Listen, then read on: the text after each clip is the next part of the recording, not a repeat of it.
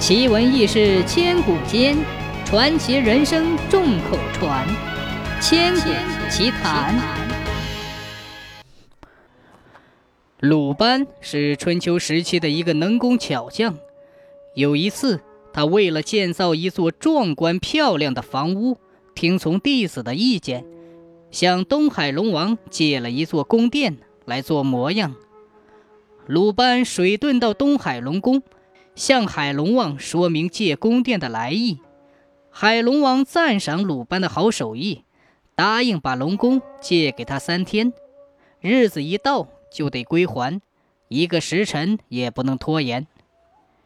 这座宫殿庄严富丽，气象万千，它的画栋雕梁、飞檐斗拱、窗泉上的珊瑚细花、屋堂上的水藻纹饰，都异常的巧妙。鲁班指点着弟子，紧张的照样造屋。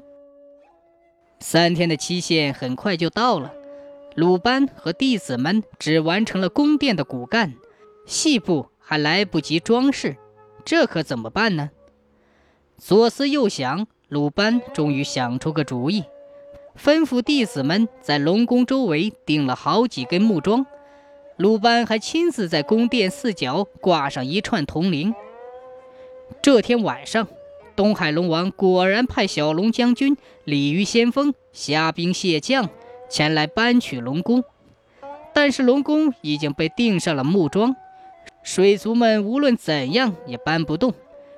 只听见阵阵的铃声响起，天亮的时候，风刮得更加猛烈，铃声更加响亮，水族们慌了，绕着屋子团团转。小龙将军急得爬上屋顶，鲤鱼气得翘起尾巴打门。灼热的太阳升高了，小龙给晒死了。